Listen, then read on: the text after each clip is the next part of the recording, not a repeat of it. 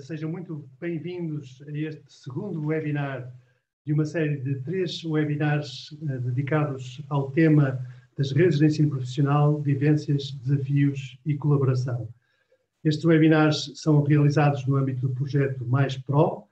uh, medir, articular e valorizar o ensino profissional em Portugal. Uh, é um projeto que é conduzido por uma equipa de professores e investigadores da Universidade de Aveiro e que tem o financiamento uh, da EduLog, Fundação Belmiro de Azevedo. Esta sessão de hoje terá sensivelmente a duração de uma hora eh, e terá duas partes. Uma primeira parte em que vamos discutir o tema com duas convidadas e uma segunda parte em que procuraremos eh, trazer à discussão aquelas que forem as questões e, os, enfim, as discussões que, entretanto, estiverem a acontecer nas redes sociais nomeadamente nos canais de YouTube e do Facebook da EduLog, onde estamos a transmitir em direto este uh, webinar. Eu vou ter o privilégio de moderar esta, esta sessão e nesse esforço vou ter a colaboração de duas colegas, também elas membros da equipa do projeto, que são a Sandra Filipe, que irá estar a monitorizar as redes sociais e que mais tarde uh, fará uma intervenção no sentido de nos uh, trazer essas discussões para possamos também aqui deste lado eh, abordar esses mesmos temas, e a Cláudia Amaral Santos, que no final irá fazer um resumo do que tivermos aqui discutido e também convidar-nos a todos para um, ehm, o próximo webinar desta série, como disse, de três webinars. O tema de hoje é o tema da transição dos estudantes do ensino profissional para o ensino superior e para nos ajudar a discutir este tema, temos o privilégio de ter connosco duas, uh, duas convidadas, a quem eu muito gostaria de agradecer a simpatia e a disponibilidade de terem aceito este nosso convite para estar aqui hoje, uh, e a quem eu, uh, desde já, ou daqui a um bocadinho, vou já dar a palavra. Mas estas nossas convidadas são a Carmen Guimarães, que é professora na Escola Superior Aveiro Norte, onde é vogal da direção e coordenadora dos cursos técnicos superiores profissionais, e a Isabel Ribeiro, da Escola Profissional de Aveiro, onde integra a equipa multidisciplinar, sendo nessa equipa responsável pela área de integração e valorização. E, portanto, eu vou-vos passar a palavra, fazendo-vos uma primeira pergunta eh, ainda genérica, de introdução ao tema, pedindo-vos que faça aquela que é a vossa visão e que é a vossa muita experiência nesta área, nos indiquem um ou dois fatores que consideram mais relevantes para garantir precisamente uma boa transição dos estudantes do ensino profissional para o ensino superior. Carmen, eh, este palco virtual é agora seu.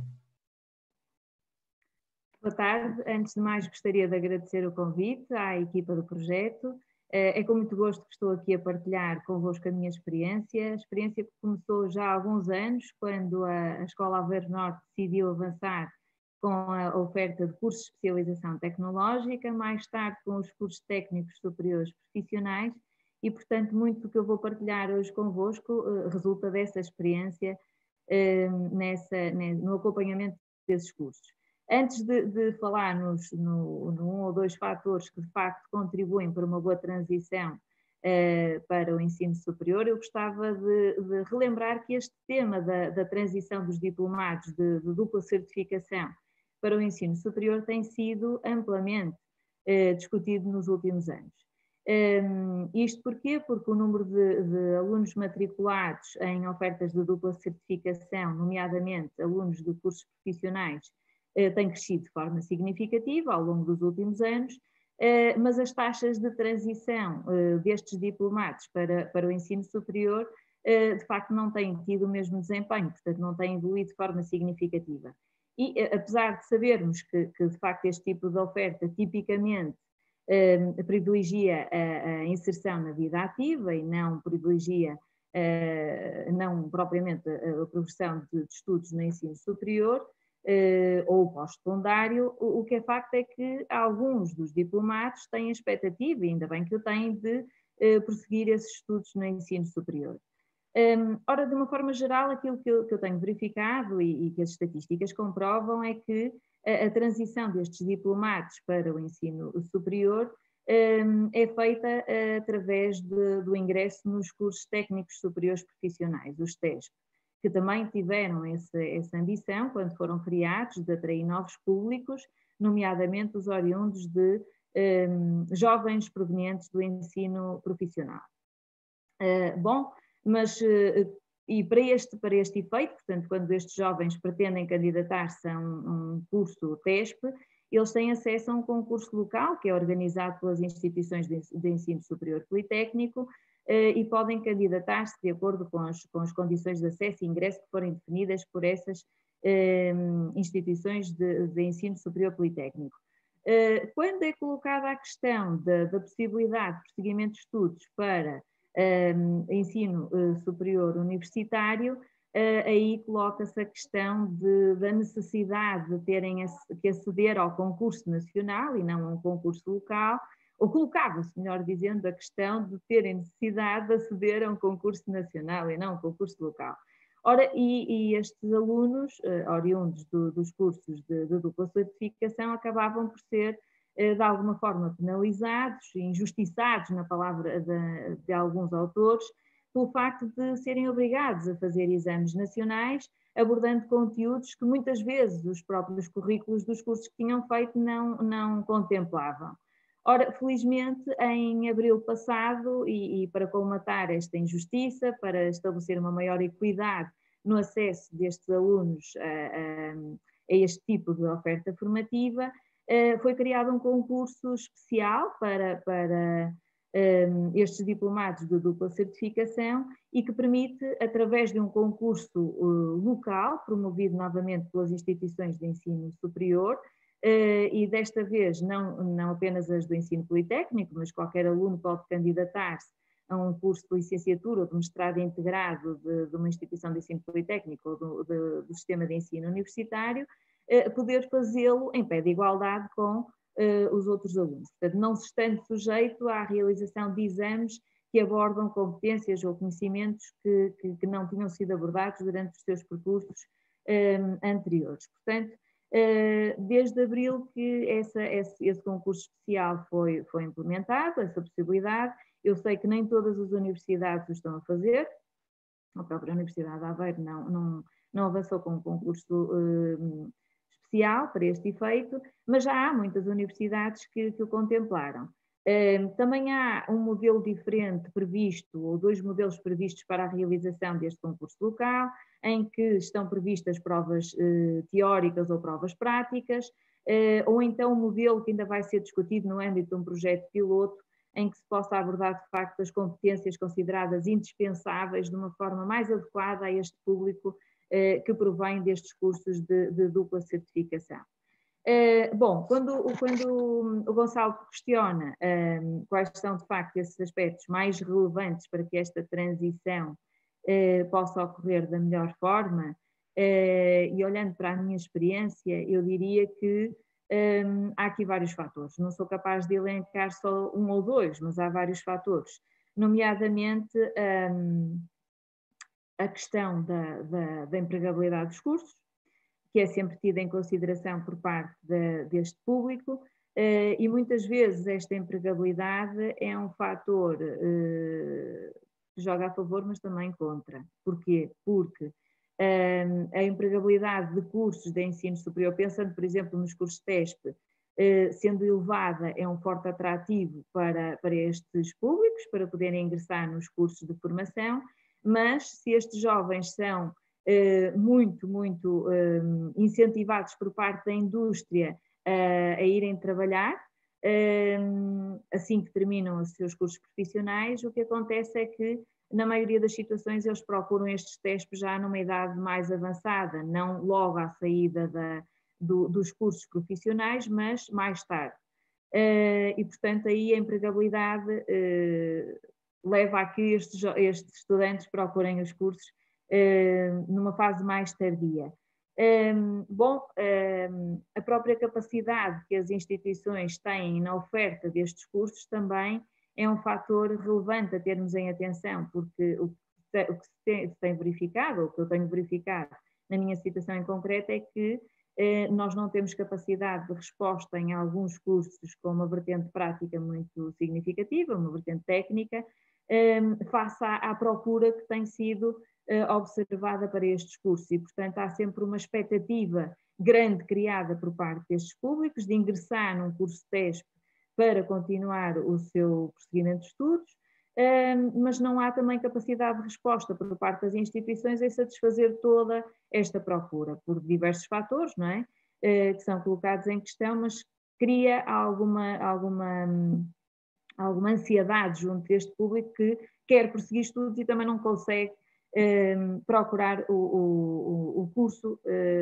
ideal para o fazer. Ideal porquê? Porque muitas vezes um fator preponderante é o horário em que este curso também é um, oferecido, em que estes jovens que estão a trabalhar e que trabalham muitas vezes por turnos, procuram uh, os cursos TESP em horário pós-laboral, por exemplo. E existe essa oferta um, em vários cursos TESP, os cursos funcionam em horário pós-laboral. Bom, mas não funcionam uh, de três em três semanas, não são interrompidos porque os técnicos estão a trabalhar por turnos ou noutras circunstâncias. Portanto, há aqui vários fatores que são tidos uh, em consideração e análise que, que, condicionam às vezes o desempenho uh, dos alunos e que não estão propriamente associados ao, ao background que estes alunos trazem ou, ou à sua capacidade de motivação, de, de, o seu interesse na lecionação do curso, etc. Portanto, há aqui uma conjugação de fatores que, que, que existem e que, que, nós com certeza vamos ter a oportunidade de debater nesta sessão e, portanto, eu não me querendo alongar, Gonçalo, acho que, que, que lhe passaria a palavra para ouvir a, a Isabel. Obrigado, Carmen, pela, sua, pela sua primeira, uh, uh, enfim, pela sua primeira partilha daquilo que é a sua visão e por trazer aqui à discussão uh, temas tão interessantes como este enfim, do acesso via concurso local ao ensino superior e também a questão das expectativas dos alunos e, e, e alguns problemas que, que, que influem na sua na sua transição para o ensino superior. Mas eu passava, antes, antes de, depois de aprofundarmos esta nossa discussão, passava a palavra à Isabel Ribeiro para que ela também possa uh, elencar aqui os fatores que entendo que, ser, que são os mais, os mais relevantes na sua opinião. Isabel. Ora, muito boa tarde. Em primeiro lugar, agradecer o convite e a oportunidade também de aqui partilhar a experiência que tenho tido ao longo destes anos que trabalho na escola profissional e também eh, dar os parabéns pelo projeto, porque acho que cada vez mais todos temos que promover o que é o ensino profissional e a importância que ele tem eh, para o nosso mercado e também para os nossos jovens no que é a obrigatoriedade de estarem na escola até aos 18 anos e também eh, do que é a escolaridade mínima obrigatória. Eh, eu começaria por referenciar aqui algo que hoje está eh, em cima da mesa do que são todas as escolas profissionais e o ensino profissional no seu todo, que é o quadro de referência europeu da garantia de qualidade para a educação e formação eh, e, profissionais, que efetivamente é um, um, selo que todas as escolas terão que uh, obter e que uh, olha muito no que é os resultados do que é o trabalho do ensino profissional e da educação profissional uh, e que o, o prosseguimento de estudos acaba por ser algo que está sempre presente e que este selo e esta garantia prevê que haja um projeto educativo e todas as metodologias que trabalharemos em escola sejam viradas para o resultado, seja para a empregabilidade dos alunos, seja também para o que é o prosseguimento de estudos. Nesse sentido, as escolas terão que procurar, e como disse o Gonçalo muito bem, eh, metodologias no sentido de promover também o prosseguimento de estudos e, principalmente, porque hoje eh, entendemos todos nós que o mercado de trabalho cada vez mais procura eh, que os jovens que ingressem como técnicos eh, que as indústrias e serviços tanto procuram, que tenham uma qualificação ajustada ao que são hoje as exigências das tecnologias e toda a evolução tecnológica que o mercado tem vindo a sofrer. Contudo, eu não posso deixar de referenciar que um aluno que procura o um ensino profissional, que procura a educação inicial, na formação inicial, o ensino profissional, eh, não procura o prosseguimento de estudos. Portanto, o objeto número um eh, de um aluno que recorre ao ensino profissional é trabalhar. Portanto, o que ele pretende é ter uma formação que lhe permita rapidamente ingressar no mercado de trabalho. Obviamente que temos sempre grupo também de alunos que ingressam na escola profissional com o objetivo do prosseguimento de estudos, temos, e essa é uma realidade de todas as escolas profissionais, e o que é importante aqui é que as escolas saibam trabalhar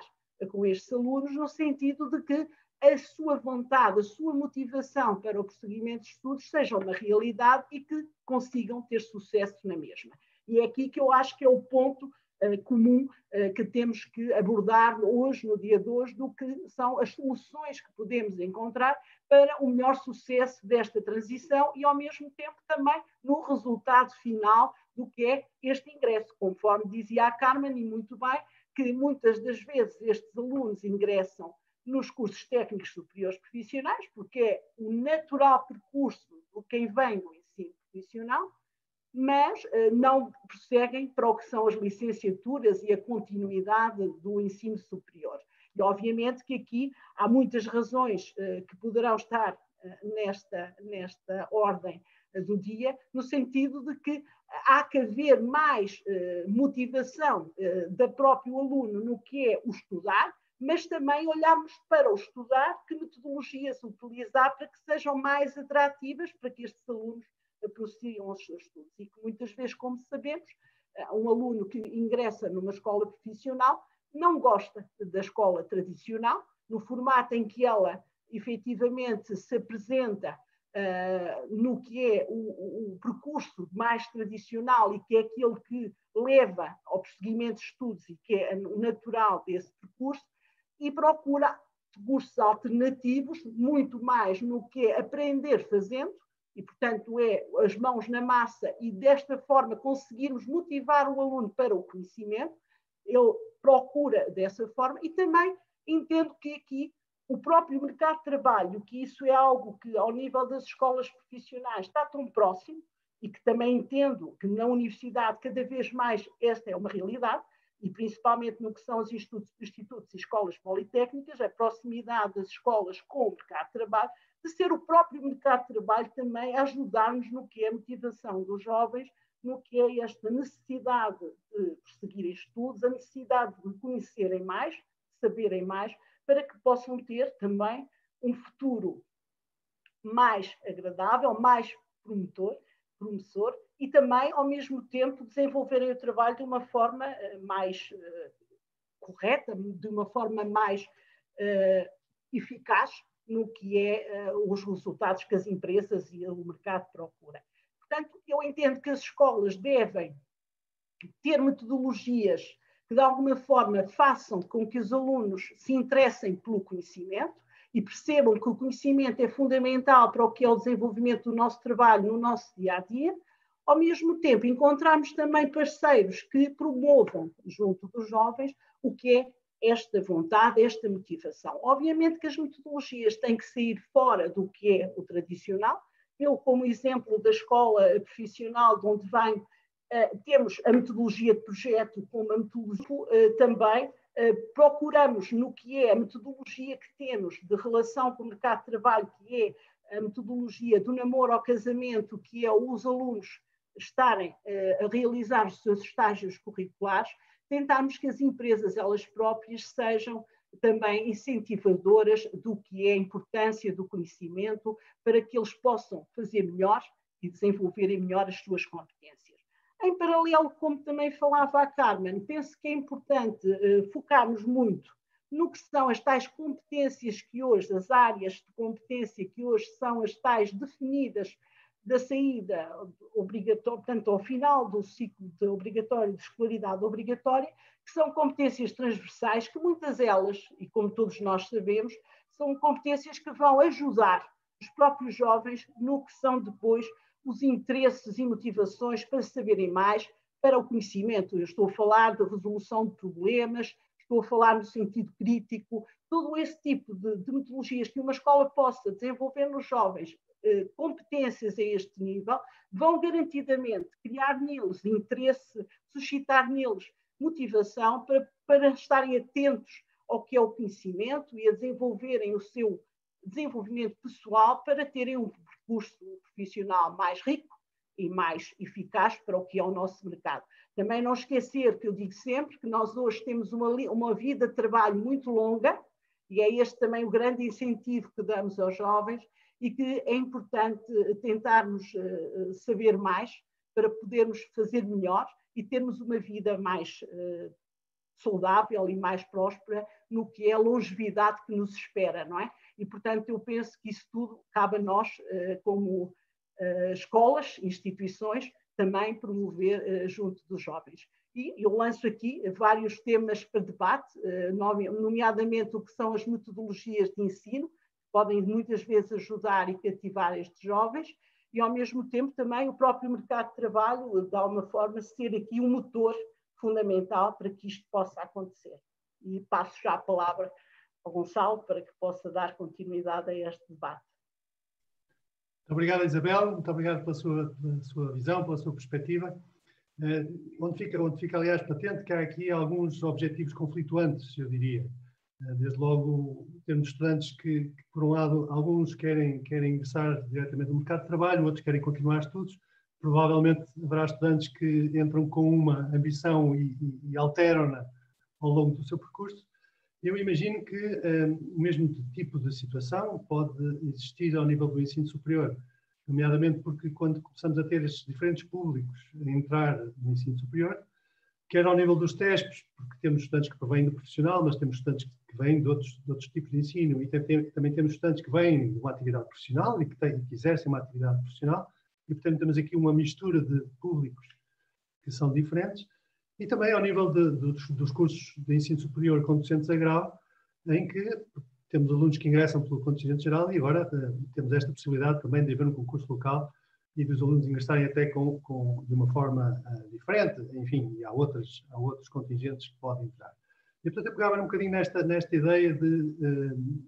para, para dar a palavra à Carmen, no sentido de perceber que constrangimentos é que isto cria e como é que as instituições podem lidar com estes diferentes tipos de público, tanto ao nível dos cursos técnicos superiores profissionais, mas como ao nível das licenciaturas e dos mestrados integrados. Muito bem.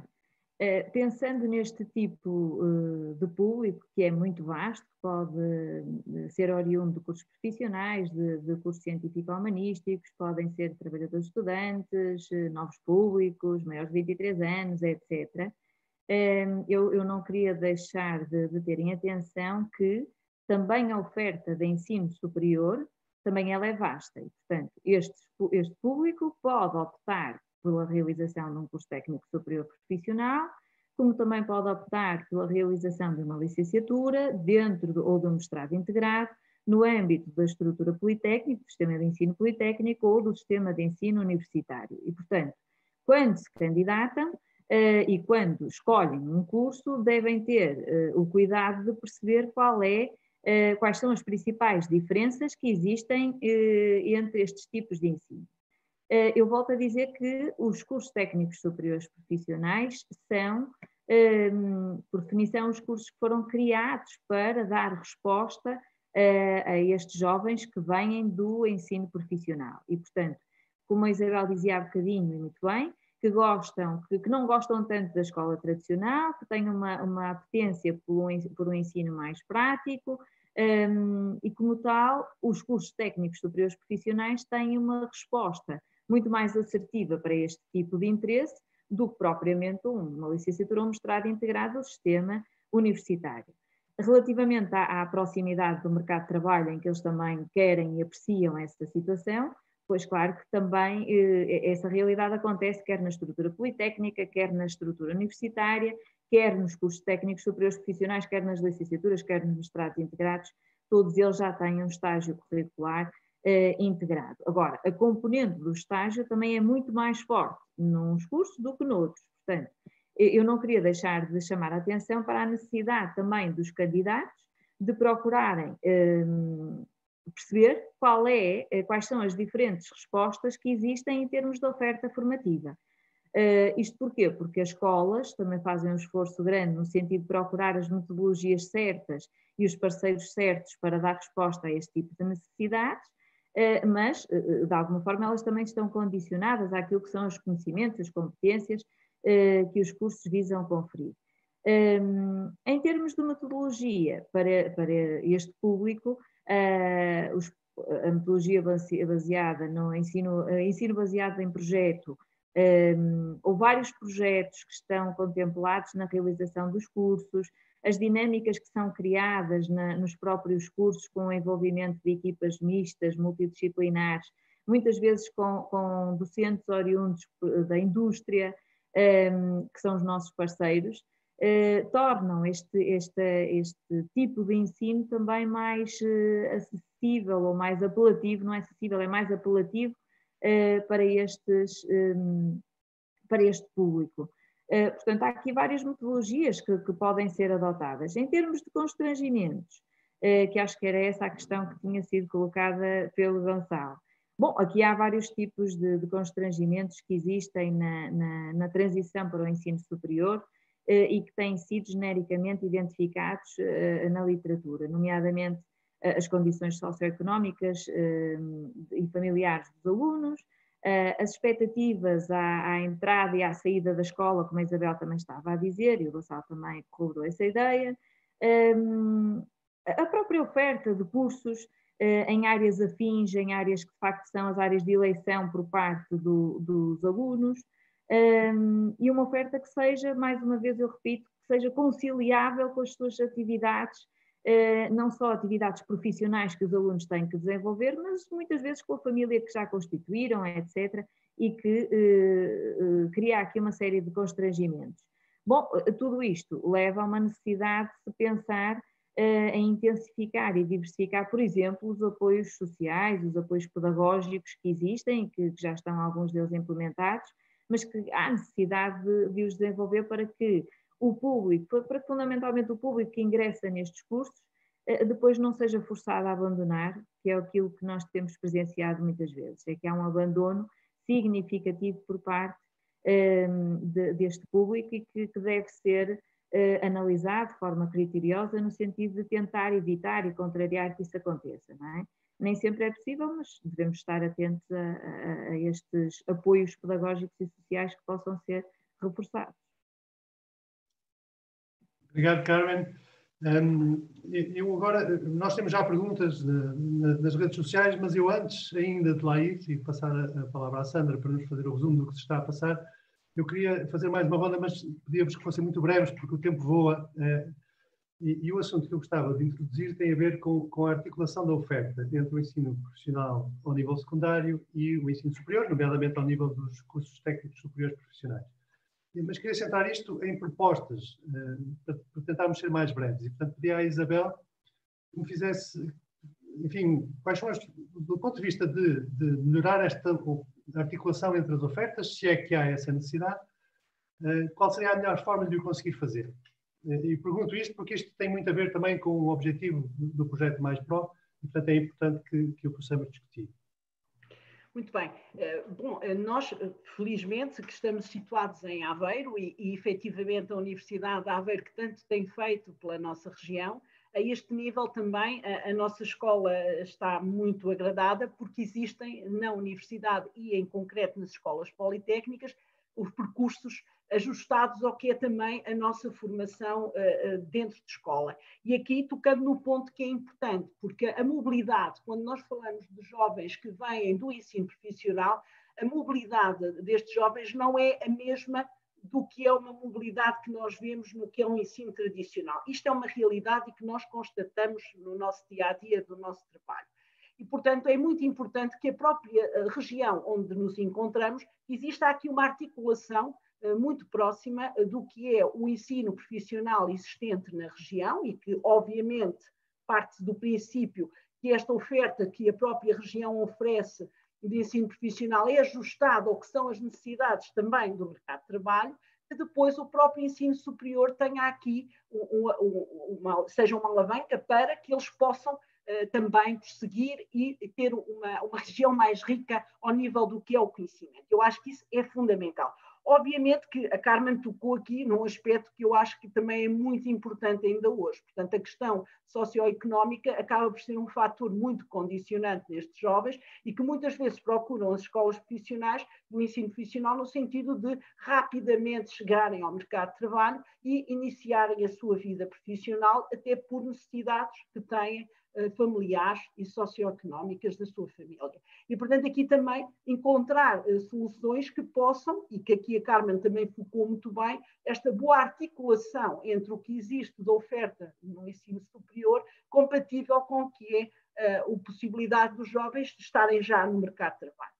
Obviamente que também reforça aqui uh, que as empresas podem, nossa, de todas as, as regiões uh, em que esta realidade existir e esta promoção do ensino uh, superior também ajudem no que é a construção destes prosseguimentos de estudos, no sentido da promoção junto dos jovens desta necessidade. Eu acho que isto terá que ser sempre um trabalho conjunto, articulado e que eu penso fundamental para que haja sucesso depois nos resultados. Obviamente que a Carmen tocou outro ponto que para mim é, é um ponto fundamental e que penso que esse deve estar em cima da mesa, seja ao nível do que é o ensino secundário profissional, seja ao nível do ensino superior, que é a questão do abandono e que essa de facto é, é algo que a nós eh, nos preocupa diariamente, é algo que efetivamente todos os dias trabalhamos e as metodologias são fundamentais para que isto consigamos dar a volta a que os jovens percebam a importância da escola, a importância da formação hoje em dia para o seu processo profissional e futuro profissional, mas obviamente que isto também tem que ser de um trabalho conjunto de todos para que isto realmente seja uma realidade e que o nosso país consiga chegar a um patamar superior a esse nível. Eu penso que estes são os grandes uh, desafios que temos pela frente e também as problemáticas que estão em cima da mesa, não é? Gonçalo, deixo a palavra para não demorar mais tempo. Muito obrigado, Isabel. Eu ia também dar a oportunidade à Carmen de intervir sobre este, uh, sobre este ponto da articulação, sendo que a Carmen há pouco nos referiu que, por vezes, as instituições de ensino superior tinham dificuldade em, em, em corresponder à procura. Uh, e, portanto, uh, queríamos também perceber o que é que eventualmente poderia ser feito no sentido de dar mais condições às instituições para poderem aumentar essa oferta ou ajustar melhor essa oferta àquela que é a procura e os percursos de continuidade entre o secundário e o superior. Muito bem. Relativamente à articulação, eh, eu partilho a experiência que tive, por exemplo, quando da criação dos cursos técnicos superiores profissionais, eh, que, que exige um, um processo de criação e registro junto da Direção-Geral de Ensino Superior, no qual a Direção-Geral de Ensino Superior avalia eh, de forma muito minuciosa se há de facto uma articulação da, da, proposta em termos de oferta formativa com aquilo que já existe no terreno em termos de, neste caso, portanto, sendo o CETESP, eh, estando associado ao nível 5, portanto, qual é a oferta de formação na região de nível 4 e qual é a oferta na região de nível 6 para efeitos de prosseguimento de estudos. E nós temos que identificar, nós, todas as instituições de ensino superior politécnico, quando a criação uh, de um curso de teste, temos que identificar minuciosamente qual é, de facto, essa articulação. Bom, mas essa articulação não fica por aí, portanto, é também analisada qual é a articulação dentro do projeto educativo da instituição de ensino superior. Uh, se a escola tem algumas áreas de intervenção, não é suposto que seja uh, lecionado um curso que, uh, que a indústria precisa, uh, em que há de facto oferta, por exemplo, de nível 4 na região, mas a escola não tem essa área dentro do, do seu projeto educativo ou, ou, não tem até recursos na, na sua área de competência para avançar com essa oferta formativa. Portanto, há aqui esta necessária articulação prévia antes da criação de qualquer um dos cursos, que é feita junto da Direção-Geral de Ensino Superior, que depois uh, aprova ou não a criação do, do, dos cursos técnicos superiores profissionais. Um, para além disso, uh, um dos aspectos que nos leva a, a, uma incapacidade em termos de resposta face à expectativa de formandos e face à expectativa até da indústria da região em, em, obter mais formandos em determinadas áreas, tem a ver com, com, as características específicas destes cursos, que têm uma componente técnica eh, laboratorial, oficinal significativa, portanto 70% da componente letiva é componente técnica, eh, apenas 30% é geral e científica, o que leva a que as escolas tenham, as escolas ou instituições de ensino superior politécnico tenham recursos disponíveis capazes de serem utilizados para dar resposta a esta vertente mais prática, mais técnica, oficinal, laboratorial, que é exigida nestes, nestes cursos. E, portanto, isso leva-nos a limitar o número de vagas à partida a um número muito reduzido em muitos dos cursos, face àquilo que é a expectativa e face ao volume de candidaturas que, que normalmente eh, são apresentadas para, para esses cursos. Eh, quando o Gonçalo me questiona o que é que nós poderemos fazer para ehm, ultrapassar esse problema e para que a nossa capacidade de resposta seja mais significativa, eh, bem, à partida, na, na, na, no ingresso dos alunos, nas candidaturas que são feitas e que nós eh, deveríamos ter uma capacidade de resposta maior, eh, teríamos que dotar as escolas de outro tipo de, de, recursos técnicos, humanos, materiais, etc., para de facto conseguirmos proporcionar essas, essas condições.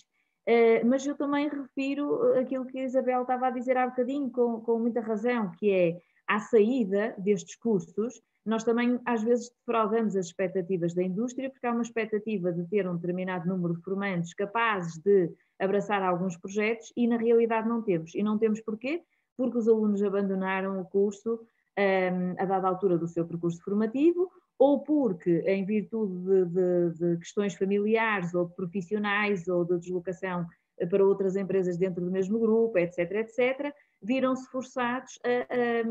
a, a, demorar mais tempo a concluir as suas uh, formações e, portanto, uh, aquela expectativa que nós, as expectativas que nós criamos muitas vezes também junto da indústria, em que teríamos, uh, em princípio, X formandos disponíveis para abraçar novos desafios, nem sempre se concretiza. Porquê? Porque há aqui dificuldades de várias, de várias uh, ordens que, que nos impedem que isso seja feito.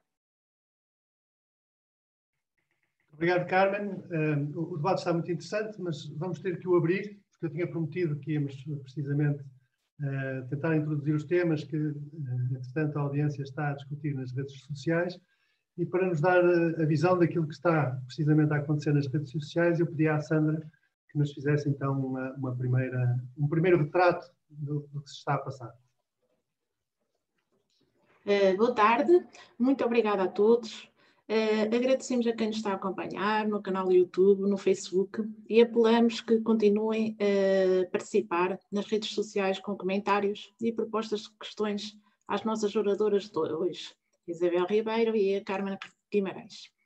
As reações têm sido bastante assertivas e proveitosas.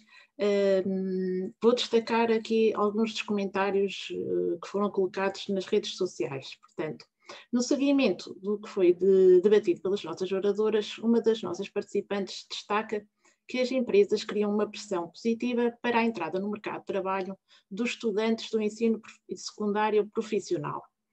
Nesse sentido, apresenta a seguinte questão. Na opinião das oradoras, será que as empresas valorizam esta continuidade, este prosseguimento dos estudos para os CTESPs? Portanto, é a questão que, que efetivamente esta participante coloca. Outra das nossas participantes, eh, Alexandra, afirma que, no entanto, a nova legislação de acesso ao ensino superior para alunos do ensino profissional não os coloca em igualdade, precisamente porque depende do número de vagas, como nós já referimos, né? portanto, para esse concurso. Assim, uh, os alunos acabam por ter algumas limitações, porque não podem concorrer àquilo que desejam, mas às vagas que estão disponíveis, não é? Portanto, esta mesma participante afirma que o novo modelo de acesso é um passo em frente relativamente ao modelo anterior, mas que não é totalmente satisfatório, né? portanto, nomeadamente né? porque os estudantes eh, de TESP né? que queiram perseguir para uma licenciatura que desejam, não tendo vagas pelo ingresso especial, né? têm que realizar os exames eh, nacionais de acesso né? como se tivessem apenas o, o 12 ano. Portanto, são algumas das posições que foram colocadas nas nossas redes sociais sociais um, e passo a palavra uh, ao Gonçalo, é? Portanto. Obrigado, Sandra, por este retrato necessariamente sumário daquilo que está a acontecer e, portanto, eu recordo que temos duas perguntas. Uma é, é esta questão da, da, da, da, pressão positiva, da pressão que as empresas fazem no sentido de, de, de enfim, incorporarem os, os estudantes do ensino secundário profissional, o que é, o que é bom, porque é, um, é, é o principal propósito, mas até que ponto isso constitui um obstáculo à, à progressão de estudos para o ensino superior e até que ponto, perguntava a, a nossa, a nossa ouvinte, um, isso, isso uh, as empresas valorizam uh, o prosseguimento de estudos dos estudantes. Portanto, acho que é uma boa questão até para as duas. A segunda questão tinha a ver com o número de vagas e, portanto, o concurso local ter necessariamente um número de vagas limitado e até que ponto isso pode constituir uma limitação. E, portanto, para, para comentar estas duas perguntas, eu agora passava a palavra à Isabel.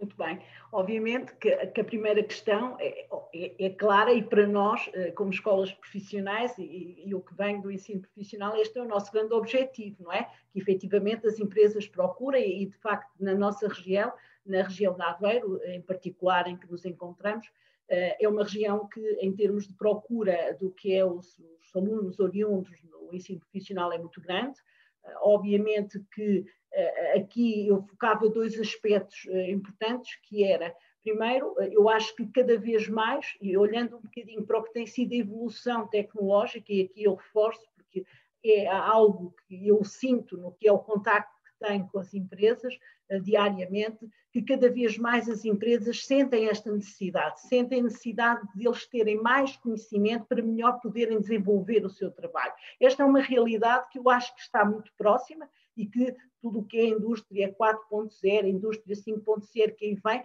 portanto, toda essa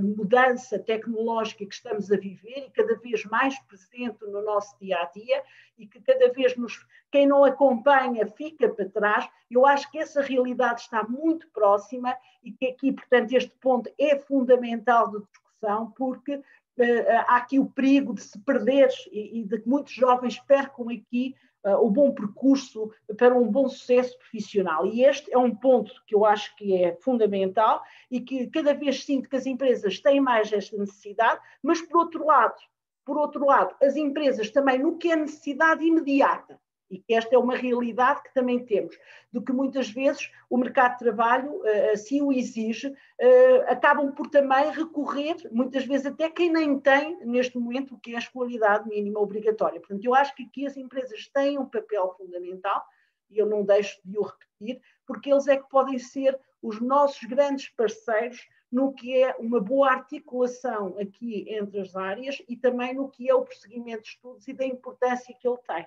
porque mesmo focando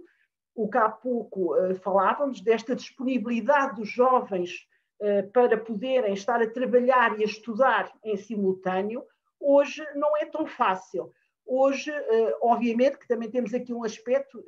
que, que não podemos deixar de focar, que os jovens hoje também têm as coisas muito dadas como adquiridas e têm mais dificuldade no que é o grande esforço eh, que eh, muitas vezes obriga a uma pessoa que está a trabalhar e a estudar, que é um esforço de facto grande, eh, e que isto é preciso haver fatores externos que nos ajudem a que isto continue a acontecer. Portanto, a empresa aqui tem um papel importante nesta promoção de quem está a trabalhar, que prossiga estudos e dar condições também para que isso possa acontecer. Isso eu acho que é muito importante. Obviamente que também eh, toda a questão da, da, oferta e a forma como ela está articulada também, obviamente, que é importante. Obviamente que um aluno que vem do ensino profissional não, não tem tanta capacidade para fazer os exames nacionais, porque efetivamente este ensino também não prepara em termos científicos para que isso eh, seja eh, garantido o sucesso nos exames e até temos uh, sempre alunos que estão um ano a preparar-se para depois poderem perseguir estudos. Isso também é uma realidade, que eu acho que aqui também há algo a fazer para ajudar que este processo seja mais rápido, no sentido de eles conseguirem perseguir uh, de forma mais rápida, uh, porque hoje tudo, para os jovens, tem que ser tudo muito rápido, não é? Portanto, tudo tem que acontecer rapidamente e temos todos que pensar de que forma vamos estruturar para que isso também eh, seja eh, mais fácil para eles e que eles vejam eh, mais motivação para agarrarem todos estes processos e que quem vem do ensino profissional não é fácil. e, portanto, aí eu tenho que reconhecer que há muito ainda a fazer.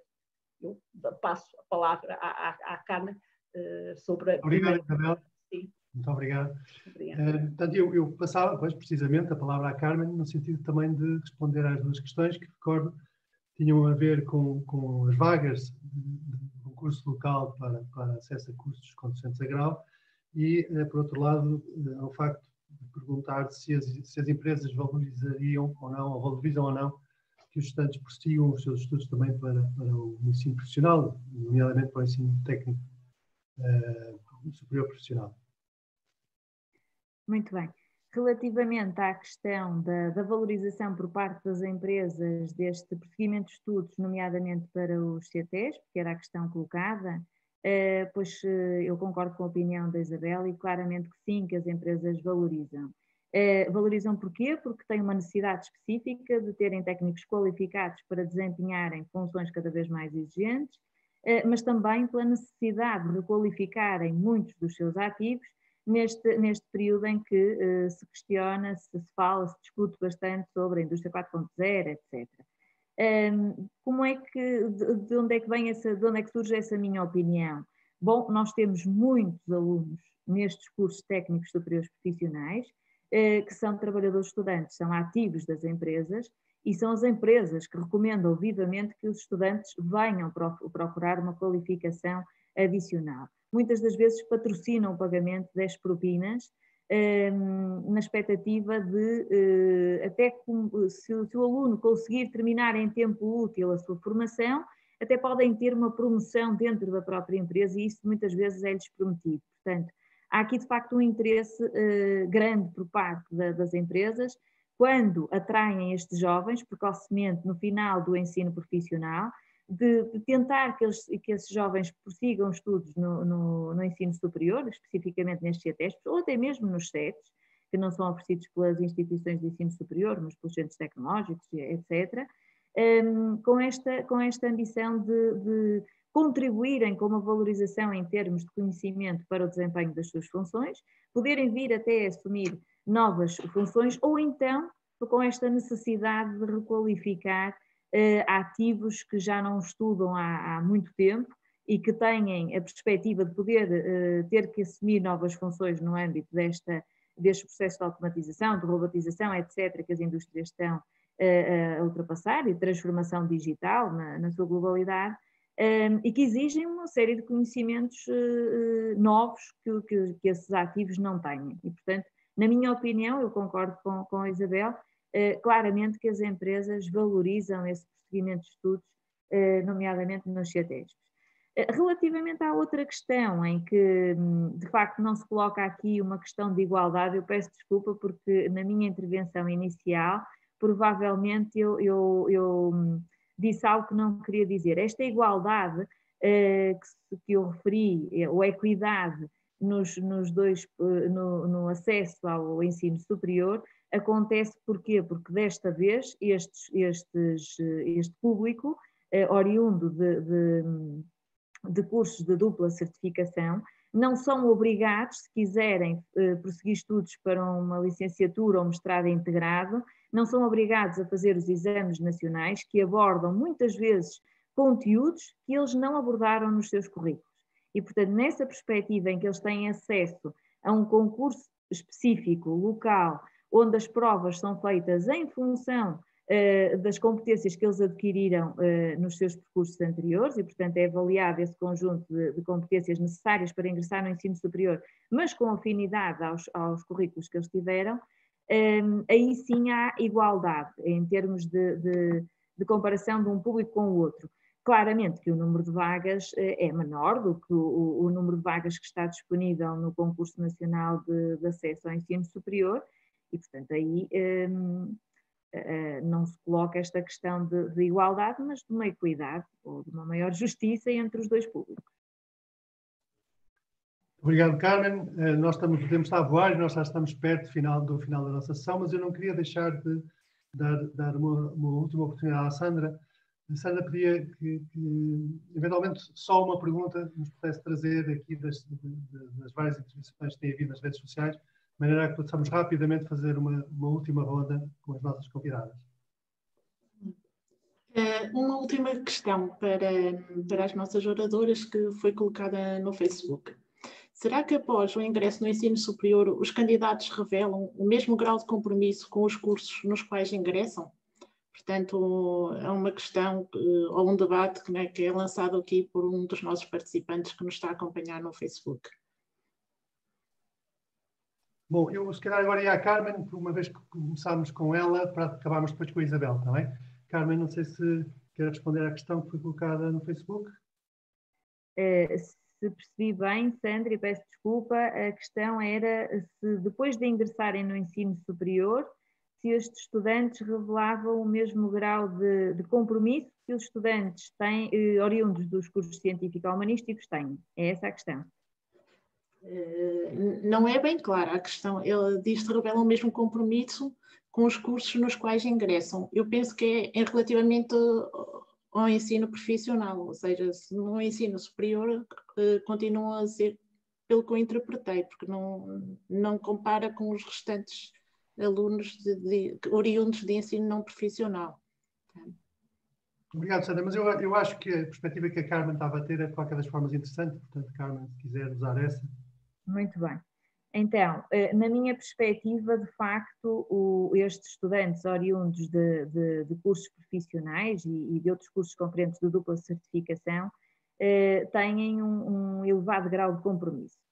Eh, até pelo facto de muitas vezes serem trabalhadores estudantes e, portanto, têm pouco tempo disponível para atingir os seus objetivos em termos de percurso formativo e o compromisso que assumem perante a, a, a, proposta formativa é de facto grande. Grande no tempo útil que dispõem para atingir os seus objetivos de conclusão do curso, mas também no empenho que dedicam e no seu compromisso em geral para o desenvolvimento de todas as atividades que são propostas.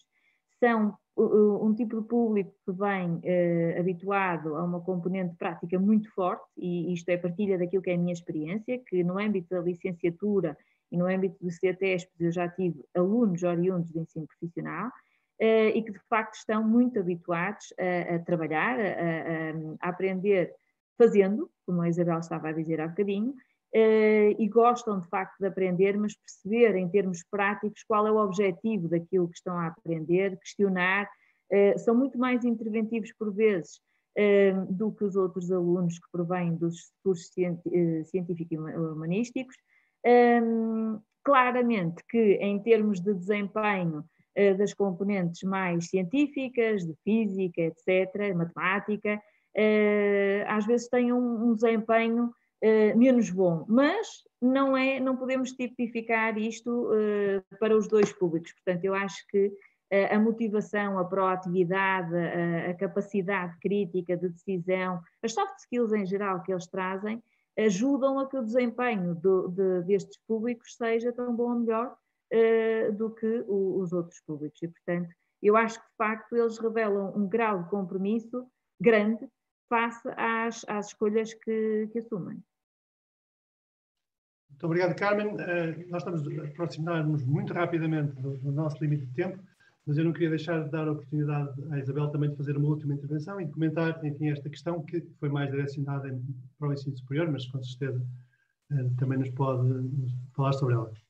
Claro que sim, e, e, estou totalmente de acordo com o que a Carmen referiu, e, e não tenho dúvidas também por conhecer os jovens que da, da, nossa escola saem para o ensino superior, que são depois jovens muito dedicados ao que é a sua formação, e que esta componente prática, que é uma realidade das escolas e do ensino profissional, é algo que eu penso que também, eu sempre defendi, mas isto obviamente é uma opinião muito pessoal, eh, que muitas vezes é uma vantagem, é uma vantagem eh, para o que é depois a abertura para o conhecimento, a, questão prática, a questão de nós termos o contacto com a realidade prática e com o mercado de trabalho, penso que existe aqui uma logo quem depois persegue estudos, uma motivação muito grande para olhar uh, para o conhecimento e na sua aplicação muito prática e que depois acabam por ser uh, estudantes uh, bastante interativos,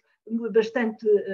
interessados no que é a aprendizagem. Contudo, obviamente que também concordo que as competências transversais, e que é essa sempre a nossa grande preocupação, são sempre muito fundamentais e que é isso que eu acho que dentro do que são o ensino profissional cada vez mais temos que promover, porque muitas vezes não conseguindo ir pela componente científica mais tradicional que estes jovens não gostam, eh, podermos, através do que é o desenvolvimento de competências mais transversais e fundamentais, para que eles abram o seu espírito e abertura para o componente prática e, e começarem a ter um pensamento crítico e a necessidade de procurarem mais uh, para se tornarem mais capazes. Eu acho que isto é o, o fundamental.